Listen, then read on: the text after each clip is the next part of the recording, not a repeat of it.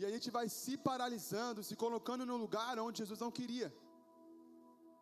Porque o processo, ele é para ser passado. Se fosse para morar nele, chamaria morada. Então o processo, ele pode demorar, ele pode ser rápido, ele pode. O tempo é só Jesus e Deus que vai definir. Mas ele é para passar. Só que muitas das vezes a gente para no meio do processo. Mas a gente quer culpar as pessoas, a igreja ABC, o pastor ABC, a minha família está desse jeito, daquele outro jeito, ah, minha vida financeira não está ainda rompida, eu não consigo pagar nem minhas contas. A gente quer sempre achar um porquê das coisas, mas a gente nunca coloca-se no lugar de eu sou o culpado por isso. Eu sou o culpado por não conseguir chegar aonde eu deveria chegar. Sabe, hoje em dia, a gente tem números maiores de pessoas que morrem por doenças internas do que pessoas que morreram em guerras aí, que a gente conhece. A taxa de suicídio, de morte, de tirar a sua própria vida é tão grande que bate de frente ou até ultrapassa algumas guerras. Sabe, um cenário onde era para matar um ou outro, não está sendo páreo para um cenário que é normal, porque a gente está se perdendo em nós mesmos. E por que eu quero começar a palavra com isso? Porque eu quero te mostrar o poder de você que você tem em relação a você mesmo. Eu quero te mostrar aonde você pode chegar e aonde você não pode chegar se você não conseguir lutar contra você mesmo. Eu queria não deixar só nas minhas palavras, eu queria ler um pouquinho da Bíblia. Como a Thaís fez no último culto, leu bastante a Bíblia, eu gostei de ler a Bíblia. Então eu vou tentar fazer algo parecido. Então abre comigo a sua Bíblia em 1 Samuel 2, 18. Quem está feliz fala amém. Quem não está feliz fala misericórdia. Olha, quase que eu ouvi um misericórdia. Acharam? Samuel, contudo, isso, 18 até o 26. Samuel, contudo, ainda menino, ministrava perante o Senhor, vestindo uma túnica de linho. Todos os anos a sua mãe fazia uma pequena túnica e levava para ele, quando subia a Siló com o marido para oferecer o sacrifício anual. Eli abençoava Eucana e sua mulher, dizendo: O Senhor deu a vocês filhos desta mulher no lugar daquele por quem ela pediu e dedicou ao Senhor. Então voltavam para casa. O Senhor foi bondoso com Ana. Ela engravidou, deu à luz a três filhos e duas filhas. Enquanto isso, o menino Samuel crescia na presença do Senhor. Eli, já bem idoso, ficou sabendo de tudo o que os seus filhos faziam todo Israel, e que eles se deitavam com as mulheres que serviam junto à entrada da tenda do encontro. Por isso lhes perguntou: Por que vocês fazem essas coisas? De todo mundo ou de todo povo eu ouço a respeito do mal que vocês praticam. Não, meus filhos, não é bom que eu escuto se espalhando no meio do meu povo e do povo do Senhor. Se um homem pecar contra o outro homem, os juízes poderão intervir em seu favor, mas se pecar contra o Senhor, quem intercederá por ele? Seus filhos, contudo, não deram atenção à repreensão do pai, pois o Senhor queria matá-los. Mas o menino Samuel continuava a crescer, sendo cada vez mais estimado pelo Senhor e pelo povo. Eu quero parar por enquanto aqui. Eu amo a história de Samuel e não é a primeira vez que eu leio sobre ela. Não é a primeira vez que eu vejo esse menino no meio de uma multidão. Não é a primeira vez que eu vejo esse menino no meio, sabe, de um povo onde não era bom estar. Mas a Bíblia deixa bem claro que ele não se corrompeu. A Bíblia deixa bem claro que um menino só crescia em favor diante do povo e diante dos homens. Então aqui, a nossa primeira desculpa cai por terra. Porque eu vou contar um pouquinho da história dos filhos de Eli. Ofini, eu não sei falar se é Ofini, se é Ofini. Efinéias. Dois filhos de Eli que só praticavam mal naquela época. E eram filhos do Eli, de Eli. Dois rapazes que tinham relações sexuais com as mulheres que chegavam até a tenda. Rapazes que não respeitavam a santidade do Senhor, a santidade que o Senhor colocou sobre aquele povo. Pessoas que, isso é da minha cabeça, que tenho certeza que influenciaram outras pessoas para um caminho que não era o que Cristo queria. Mais para frente a gente vai ler que eles tinham um ritual sagrado onde eh, tinha uma panela. Eu vou explicar por cima, tá? Tinha uma panela e, e o, os sacerdotes tinham que pegar um pedaço da carne. Só que eles chegavam à frente, saíam enfiando a carne, pegando dois pedaços e não consagravam a, Jesus, a Deus quando tirava da panela. E isso para Deus, eu não sei o porquê, mas para Deus era importante. Então assim, ele não tinha, eles não tinham temor da santidade de Cristo Jesus, eles não tinham, eles estavam nem aí. Alguém sabe o que é Sodoma e Gomorra? Então, era tipo isso que estava acontecendo, Sodoma e Gomorra. Sexo sem pudor, prostituição, não respeito no povo de Israel. As pessoas não já não ligavam mais para Deus. As pessoas viviam no mundo conforme elas queriam viver, conforme elas queriam fazer. Então estava um cenário precário, estava um cenário muito difícil, mas nesse cenário, nesse ambiente, Samuel ele cresceu e não se corrompeu. E a pergunta que eu me fiz no meu secreto é: como pode Samuel, no meio desse cenário, no meio de pessoas tão ruins, que praticavam coisas boas aos olhos dos homens, que satisfaziam a carne, ele era um menino, uma criança. A gente vê hoje em dia que a palavra de Deus fala que ensina o seu filho, a criança, no caminho do Senhor. Então, assim, a gente sabe que uma criança ela pode ser muito influenciada pelas pessoas que estão ao redor dela, pela cidade, por onde ela vive. E a probabilidade de ela seguir um caminho errado, vivendo num ambiente errado, é muito grande. A gente pode sair aqui hoje, aqui na rua, e olhar e ver a realidade que é, e é realmente é assim. Mas Samuel ele estava numa realidade difícil, mas ele não se corrompeu. E eu fiquei me perguntando, meu Deus, como que ele conseguiu, sendo criança, não se corromper no meio de um povo que estava desse jeito? E a resposta é o sacrifício de manter o relacionamento com Deus. Era um. Eu creio que Samuel não era fácil para ele. Não era fácil para ele estar nesse ambiente e olhar para aquelas situações que pareciam tão agradáveis e não e querer fazer, mas no fundo saber que não podia fazer. Eu acho que Samuel não, ele tinha que brigar com ele mesmo todos os dias, porque ele sabia da promessa que ele carregava do que ele tinha. Samuel tinha que brigar com ele mesmo todos os dias, porque ele sabia onde o coração dele estava. Samuel tinha que brigar com ele todos os dias, porque ele sabia o que ele precisava, onde ele ia chegar. E ele virou profeta Samuel. E Deus falou com ele naquela cama. E Deus revelou a visão que ia acontecer com Eli para um profeta. Ele virou um profeta Samuel. E a gente olha e muitas das vezes eu falei: "Nossa, deve ser muito legal ser um profeta ou ter essas visões à noite, assim Deus falar sabe, deve ser legal, deve ter, ter um temor muito grande, mas eu falo que deve ser legal porque aí é o nível de santidade, o nível de relacionamento, o nível de estar dentro de Deus tão grande que ele confia uma visão a um menino, a um homem, a uma mulher. Então deve ser muito, muito, muito legal. E eu falava assim: meu Deus, um dia eu quero viver isso. Mas Deus deixou bem claro que Samuel só viveu isso porque ele enfrentou tudo que ele tinha que enfrentar. E aí a gente vê aqui que Samuel não batalhou igual Davi, não teve que bater nas pessoas ou derrubar um gigante. Então a batalha de Samuel era muito parecida com a batalha que nós temos. A batalha da frieza espiritual. A batalha de Samuel era muito parecida com a batalha que nós temos. Mudou o tempo, mudou, os anos se passaram, mas só mudou a sigla ou o nome das coisas.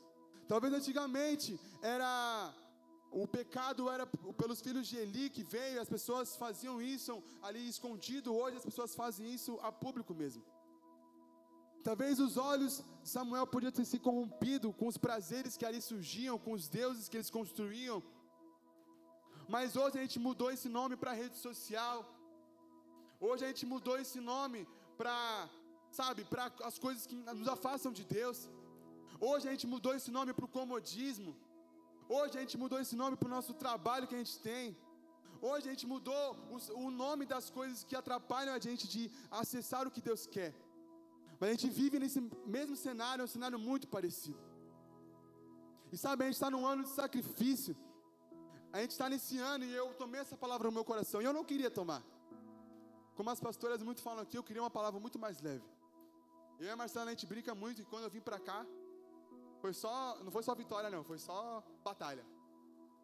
Só guerra. Aí eu falei, não, 2022 pronto, agora eu vou.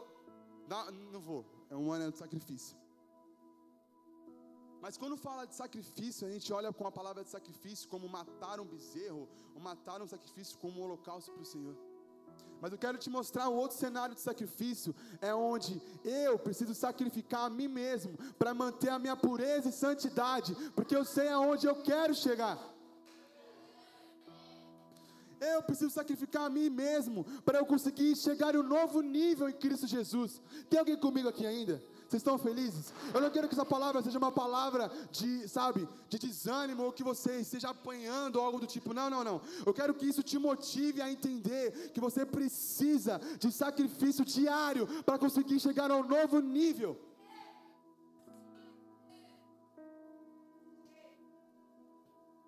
A gente fala que quer mais de Jesus, mas a gente lê a Bíblia só dois versículos e quando lê. A gente fala que quer chegar no novo nível, mas a gente não faz por onde. A gente fala que quer chegar e alcançar os milagres e as bênçãos que já nos falaram aqui, que já profetizaram sobre as nossas vidas, mas a gente deixou isso se esfriar, deixou essa paixão por Cristo se esfriar. E uma palavra, isso mexeu muito com o meu coração, porque quando eu tinha 16, 17 anos, eu tinha uma paixão por Deus muito mais firme, muito mais convicta do que hoje o Gabriel com 21, 22 anos tem. E quando eu era um jovem de 16, 17 anos, 15, eu não tinha o salário que eu tenho hoje, eu não tinha o emprego que eu tenho hoje, eu não tinha a faculdade que eu estou fazendo hoje, mas eu tinha uma paixão incessante por Cristo Jesus.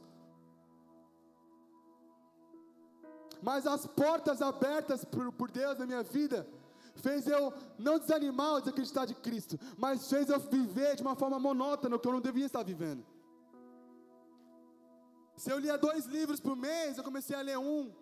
Comecei a nem ler mais um, que eu nem lia mais. Se eu passava tempo de devocional, porque eu amava Jesus, porque eu queria estar perto dele, eu parei de passar tanto esse tempo. O que era uma hora ficou 30 minutos. O que era 30 minutos ficou 15. E eu falava: Ah, não, mas Deus sabe do meu coração. Deus sabe de tudo que eu já fiz. Já cuidei de jovens, já fiz tanta coisa na igreja. 15 minutos é o suficiente. Não, não é questão do tempo. É questão da paixão. Porque a gente passa muito mais tempo na rede social do que com Deus, sabe? O nosso amor e o nosso gozo para estar em Cristo tem que ser tão grande que as horas têm que se passarem e você nem perceber que se passou. Você tem que parar e sentar no seu quarto, na sala, seja onde for, abrir a Bíblia e falar com Deus. E ter que se repudiar nas horas, porque as horas estão se passando e amanhã você tem que acordar para trabalhar. E meu Deus, eu preciso dormir. A pergunta que eu quero te fazer é: quanto tempo faz que você não chora, não na igreja, mas lá na sua casa? Quanto tempo faz que você não fala, Deus, eu te amo? Eu queria só passar mais um tempinho com você. E é esse sacrifício que essa igreja tem que voltar a ter. É esse sacrifício que a gente tem que romper. Porque eu creio nas promessas que essa igreja tem. Eu creio nas promessas que você carrega. Eu creio que você não vai só esquentar um pouco de uma igreja, que tem missionários, futuros pastores, evangelistas. Eu creio muito nisso. Mas se não se sacrificar para ter um relacionamento com Deus, eu vou te dar uma triste notícia: você não vai chegar lá.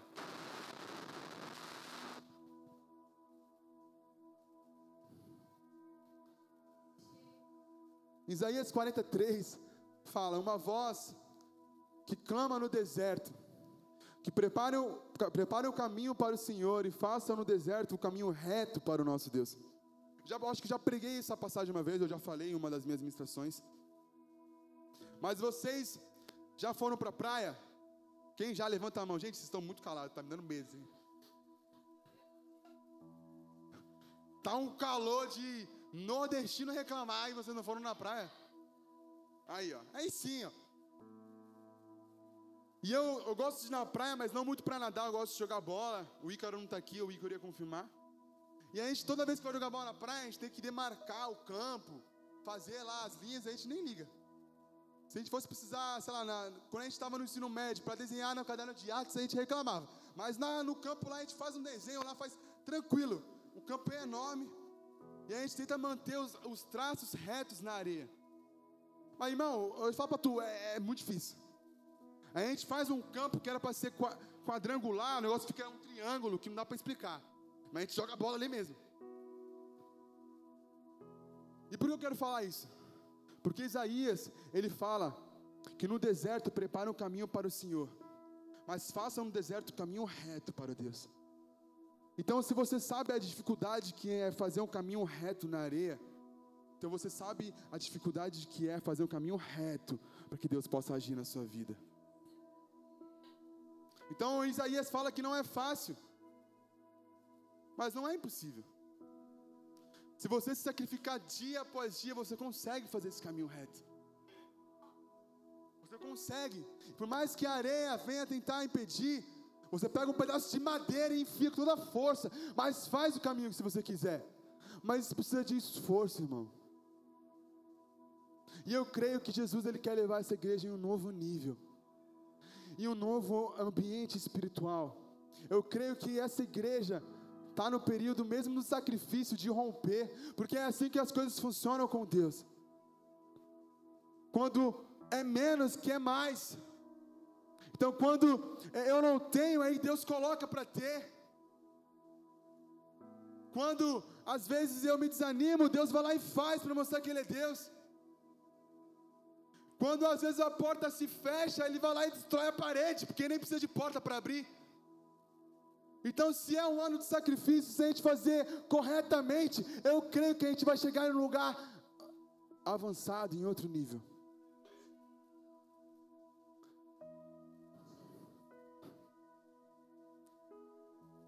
Sabe, aquele povo no deserto, demoraram 40 anos para atravessar algo que era de quatro dias. 40 anos, irmão, para atravessar o deserto para chegar numa terra que a pé em quatro dias, de carro em quatro horas, de camelo, sei lá, não era 40 anos. Mas o porquê que eles demoraram 40 anos para passar por uma terra, cara, que era só para quatro dias? Porque eles eram infiéis. Eles não sacrificavam para ter um coração igual de Samuel, para permanecer na presença de Cristo Jesus. E agora eu vou te falar algo muito sério. Não pense que as portas que Deus abriu para você vai te manter firme em Cristo Jesus. Não pense que só porque você já viveu uma experiênciazinha com Jesus, ou que Deus já fez isso na sua vida, na sua família, que isso significa que você vai se manter firme em Deus. Não funciona assim. Porque o povo do deserto tinha pão, tinha fogo quando precisava, tinha tudo o que eles precisavam, mas eles esqueceram de Deus.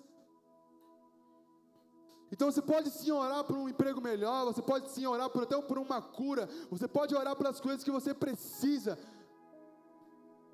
mas você precisa orar para ter mais intimidade e relacionamento com Deus. Porque eu não sei você, mas eu não quero ser um, igual uma pessoa que estava no deserto aproveitando os milagres, mas não tinha o coração em Deus. E demorar 40 anos para acessar algo que eu podia ter feito em quatro dias. E às vezes, então, como eu disse no começo da mensagem, quem para o teu plano, os planos de Deus para a sua vida, quem para, para o propósito dele, não são as pessoas, não são as circunstâncias, é você mesmo. Você vê o milagre acontecer, você até acredita em Deus, mas não consegue se manter mais firme. Você não consegue mais estar na presença de Deus, cara. Você não consegue manter essa paixão acesa. Hoje você está no culto de quinta-feira, amanhã é sexta, amanhã você vai trabalhar, vai estudar e vai esquecer um pouquinho de Jesus. Na, no sábado você vai fazer, sei lá, seus afazeres e vai esquecer um pouquinho mais de Jesus. No domingo tem culto, opa, vou me arrumar, vou passar um perfume bom, um desodorante, vou para a igreja. Legal, você tem lá a presença de Cristo Jesus, mas chega na segunda-feira, você esqueceu de novo de Cristo. Sabe, eu não quero ser igual aquele povo que pedia para Moisés subir até a montanha. Eu quero ir, cara. Ah, mas Gabriel, a montanha é grande, tem que sacrificar, tem que subir, tem que ter coragem. Então vamos, vamos para cima. Porque o sacrifício é a matéria-prima do milagre. Não, acho que você não entendeu isso. O sacrifício é a matéria-prima do milagre. Você quer romper e chegar num nível espiritual e viver coisas que você nunca imaginou? Então se sacrifica em manter a presença, a chama acesa, cara. Tem alguém comigo aqui ainda?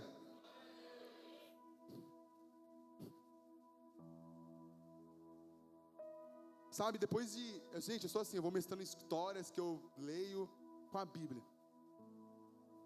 E depois dos ataques lá da Torre Gêmeas, com Osama Bin Laden botou umas bombinhas lá nos Estados Unidos, explodiu muitas coisas.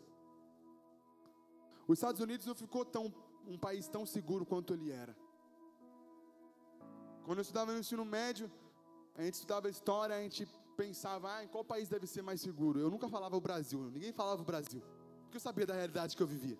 Eu falava Estados Unidos da América, porque lá o exército é mais da hora, os caras sobem pela parede, lá os caras, é, o lá tem armamento, lá tem, a, a, sabe, a tecnologia mais avançada, lá tem tudo, lá tem a Casa Branca, que é a casa mais guardada, mais segura. Então, o país mais seguro que tem para se viver é nos Estados Unidos.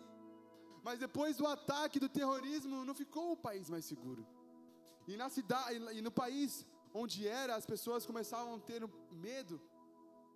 Até hoje, se você vê um cara encapuzado, você não, né? Que eu não estou na Europa, mas um dia eu vou estar. Quando eu ver um cara encapuzado na Europa de mochila nas costas, eu vou ficar com medo se eu fosse um europeu ou se eu fosse dos Estados Unidos. Poderia ser um terrorista com uma bomba nas costas e eu não sei. Isso é relato dos americanos até hoje. Eles têm medo, porque o país que era o mais seguro não era tão assim seguro. Então eu te pergunto: qual é o lugar mais seguro no mundo? Alguém pode me responder? Alguém falou uma coisa aí que eu não entendi. Cristo é isso. O lugar mais seguro é no centro da vontade de Deus. Eu quero ler um versículo que ele, nossa, muito tempo eu carreguei esse versículo uns quatro anos na minha vida. Não estou brincando. Todo dia eu lia ele. Eu, lia, eu fazia meu devocional, continuava lendo, lia a Bíblia. Eu estava lá em Apocalipse. Não, é muito perto. Estava em Gênesis. Mas eu ia, passava em Filipenses só para ler esse versículo, porque ele é, nossa, eu amo ele. Em Filipenses 3, 8, 9 diz: Mais do que isso, compreendo que tudo é uma completa perda. Não, bota lá no tela para mim, ô Gleice. Vou fazer você trabalhar um pouquinho, que você está muito quieto aí, cara. Filipenses 3, 8, 9. Eu quero ler junto com a igreja esse versículo. Mais do que isso, considero tudo como perda, comparado com a suprema grandeza do conhecimento de Cristo Jesus, o meu Senhor. Por quem per perdi todas as coisas, e eu as considero como esterco para ganhar o poder, para ganhar o poder e ganhar a Cristo. Para poder ganhar a Cristo. Próximo. E ser encontrado nele, não tendo a minha própria justiça que procede da lei, mas que vem mediante a fé em Cristo Jesus a justiça que procede de Deus e se baseia na fé. Então Paulo diz, cara, que eu considero tudo como perda, tudo como esterco, tudo que eu já vivi. E ele deixa depois dessas frases lindas que ele fala, lindas assim, né? Porque a gente sabe o contexto, mas não, é, não são tão bonitas assim. Ele deixa depois disso, ele fala para ser achado nele. Para ser achado nele. Eu vi uma pregação uma vez que o cara fala assim: Ah, Eu tenho temor toda vez que eu subo aqui, porque talvez possa ser o último dia que eu vou pregar. Realmente é verdade. Cristo pode voltar agora, exatamente quando eu estou com o microfone na mão. Mas quando Cristo voltar, será que Ele vai te achar no centro da vontade de Deus? Ou será que ele vai achar só mais um crente que já sentiu arrepios, que já chorou um dia, que já viveu algumas coisas, que vem para a igreja no domingo, na quinta, mas não está no centro da vontade de Deus? Quando voltando um pouquinho à história de Eufini e Finés, naquela batalha, os filisteus queriam pegar o povo de Israel. E a palavra de Deus diz que o povo de Israel era, era vou chutar aqui um número, não sei se é esse número mesmo, mas era muito maior do que o povo, povo filisteu. Era, sei lá, 30 mil israelitas contra 10 mil filisteus. E aí o povo filisteu falou assim: Meu Deus, é, muito, é muita gente, mas vamos para cima deles. E aí começou a batalha e Ofini e Finés estavam na, na guerra com o povo de Israel. Só que eles estavam perdendo. Com três, sabe, com três por um, e eles estavam conseguindo perder a guerra para os filisteus. Eles estavam perdendo a guerra para aquelas pessoas. E aí eles deram um período de trégua, de descanso, de uma pausa. E aí mandaram buscar a arca do Senhor. Traz a arca, porque a gente está perdendo. A gente está perdendo a guerra. Então, mas a gente precisa ganhar. A gente está em mais números, mas mesmo assim a gente está sendo derrotado. Então traz a arca para ter a certeza de que a gente vai vencer essa guerra. E aí pegaram a arca. Os meninos de Eli foram lá. As mãos que não eram puras. Mas eles foram lá pegar a arca. Porque queria ganhar. Então beleza. Foram, pegaram a arca. Estão trazendo a arca. E a palavra de Deus diz que quando o povo viu os meninos descendo com a arca nas suas costas, eles começaram a gritar tão alto, mas tão alto, começaram a vibrar tão alto, tão forte, eu acho que até falaram em línguas, de tão louco que eles estavam, que o povo filisteu que estava lá, que era o adversário deles, começaram a temer com o tamanho som que estava surgindo. E a galera dos filisteus falou: Meu Deus, eu acho que chegou a presença dos deuses ali. E a palavra, a Bíblia é tão louca quando ela fala a presença dos deuses, ela coloca deuses em minúsculo e no plural. Só que a arca era santa e o significado da arca era a presença de Deus.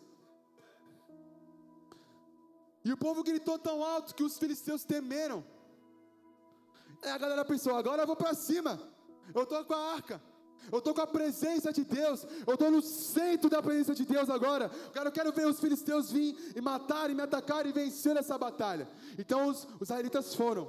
E adivinha o que aconteceu? Perderam. Eles tinham a arca, a presença de Deus com eles, mas perderam. Eles vibraram e as pessoas do outro lado temeram, mas mesmo assim eles perderam. Porque sabe o que eu, eu levo como ensinamento? Não adianta eu vir aqui no culto e falar charabanaia. Não adianta eu vir aqui no culto e falar, meu Deus, que lindo. Não adianta eu rodar, sapatear, subir pelas paredes, sendo que eu não estou mais na presença de Deus, eu não estou no centro da vontade dEle. Então não adianta, meu amigo.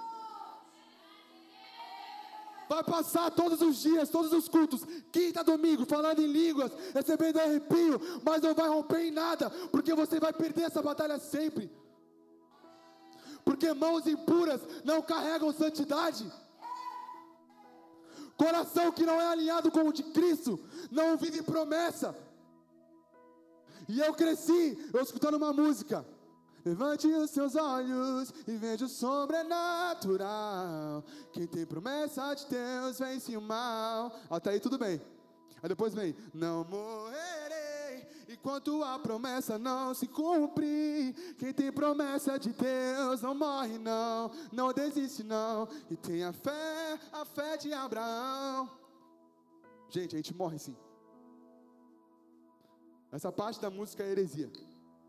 A gente morre sem ver a promessa. Se a gente abrir em Hebreus, a gente vai ver os heróis da fé que viveram, mas de longe deram tchau e acenaram para a promessa, porque eles não conseguiram chegar até lá, mas as gerações futuras chegaram.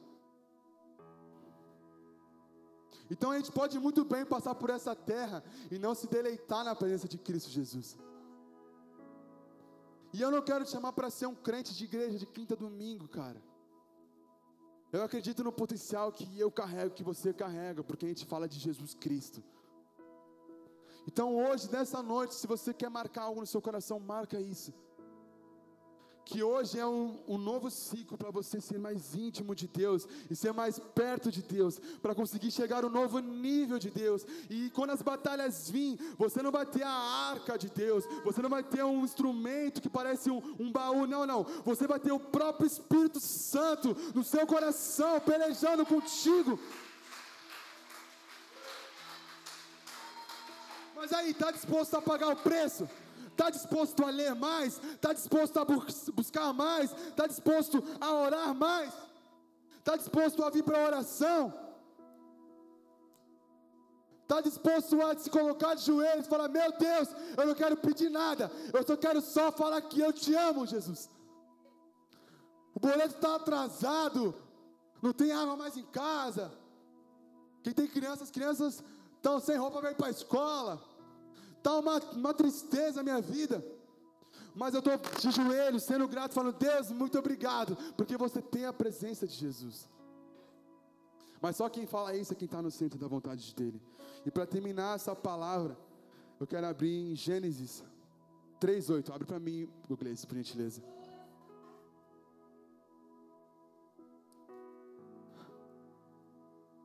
E sabe, quando eu estava. Eu, eu queria eu pesquisei, irmãos, uma, uma palavra, eu li a Bíblia de umas pregações que eu já tinha anotado. Falei assim, nossa, isso aqui vai ser boa, vai deixar a galera lá em cima. Nossa, a galera vai falar muito amém, vai dar muito glória com essa daqui. Não, vou falar dessa passagem aqui, certeza, batata. O povo vai sair pulando no reteté. E eu tinha mesmo essas palavras, mas Jesus não deixou falar essas palavras.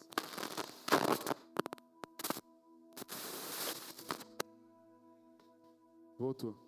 Jesus não deixou falar tais palavras, porque ele precisava tratar o meu coração primeiro com essa mensagem. E eu chorei muito com essa mensagem, porque eu quero ser muito Samuel. Mas às vezes eu me corrompo com coisas tão bestas. E quando eu falo coisas bestas, não é só o pecado, ou não, não, não, não, não. Eu falo que com coisas bestas que os meus olhos eles mudam de posição. O meu tempo que era para Jesus consagrado em ter um tempo de intimidade, de relacionamento com Deus, hoje é para ver Netflix. Hoje é para trabalhar bastante. Hoje, o meu tempo que era para ter intimidade com Deus é para vir para a igreja, para estar no ensaio do ministério de louvor. Hoje, a gente pensa que só porque a gente está aqui ou fazendo alguma coisa, a gente está no centro da vontade de Deus e na intimidade com Ele. Não, a gente não está, não. O meu tempo que era para se deleitar e aprender um novo nível, foi mudado para as coisas que eu faço para Ele. Olha que loucura! E não que seja, ah, o Gabriel está falando uma heresia, ele está aí em pecado. Não, não é questão de estar em pecado. É questão de que eu sei o quão profundo eu posso chegar se eu me colocar na beira da presença, se eu me colocar de joelhos, eu sei onde eu posso chegar, se eu querer de verdade, falar, Deus, eu vou acordar quatro, três da, manhã, mas para quê? Para orar, só porque eu te amo. Ah, mas nossa, isso é uma paixão desenfreada, exatamente, essa paixão desenfreada que Deus ele te fez lá do pó da terra para ter esse relacionamento. A gente vai ler quando ouvindo os homens e as, ouvindo um homem e sua mulher os passos do Senhor Deus, que andava pelo jardim quando soprava a brisa do dia. O ministério de louvor pode subir já, para parecer que eu estou encerrando. E soprava a brisa do dia. Gente, vocês estão felizes? Amém. Vou ler de novo. Ouvindo um homem e a sua mulher os passos do Senhor Deus, que andava pelo jardim quando soprava a brisa do dia Esconderam-se da presença do Senhor, Deus, entre as árvores do jardim. Próximo. Mas o Senhor, Deus chamou um homem e perguntando. Uns falam, umas traduções falam, Adão, onde está você? Aqui fala: onde está você? A gente sabe que Deus ele é onipresente, onipotente, ele vê tudo, ele sabe de tudo, ele está em todos os lugares. A gente entende que Deus ele é poderoso. Então será mesmo que Deus ele não sabia onde Adão estava? Sabia? Voltando um pouquinho antes, Deus criando o um homem a sua imagem e semelhança lá do, do barro, do pó da terra. Ele fez um, algo muito importante para que o homem tenha vida. O que, que foi isso que Deus fez? Ele soprou no homem. Ele soprou um fôlego de vida no homem. Então Deus já estava no homem e o homem já estava em Deus. Então, a pergunta que a gente se faz e ela é respondida de forma muito simples, mas não simplista. Quando Deus olha o pecado, vê o jardim daquele jeito, o homem e a mulher, do jeito que ele não queria que, que tivesse, e ele pergunta e faz essa pergunta: Adão, aonde está você? Ele não está querendo enxergar ou enxergando com os olhos, ele olha para dentro dele e fala: Adão, aonde está você? Ele olha para dentro dele e fala: Adão, eu não te vejo mais aqui em mim. Eu não te vejo mais aqui em mim. Adão, eu te construí, eu soprei sobre você, mas eu não estou mais sentindo aqui. Aonde você está? E a pergunta de Jesus Cristo para a sua vida é: aonde você está? Será que você tem orado bastante? Será que você tem buscado bastante? Essa palavra pode não fazer sentido para alguns. Pode ser que você esteja orando como nunca orou antes. Pode ser que esteja na beira da presença de Cristo como nunca esteve antes. Esteja numa intimidade, numa, num nível espiritual enorme. Que esteja, sabe? Pode ser. Mas olha para você mesmo. Será que essa é a realidade? Será que você quer ser igual Samuel, mas na verdade é, é Adão? Será que você quer ser igual Samuel, mas na verdade já saiu do centro da presença de Deus há muito tempo. E o louco é que Adão, ele tinha um relacionamento, ele conversava com Deus. Então essa palavra não é para quem nunca ouviu a voz de Deus e não, não, essa palavra é para quem já conversou, essa palavra é para quem já teve um nível de intimidade, essa palavra é para quem já teve na beira da presença, essa palavra é para quem já viveu experiências com Cristo Jesus, mas hoje está vivendo a vida de uma forma natural, empurrando com a barriga, vindo só para os cultos para se esquentar. Então essa palavra é para mim para você que conhece a beleza de Cristo, mas se acostumou já. Se coloque de pé nessa noite.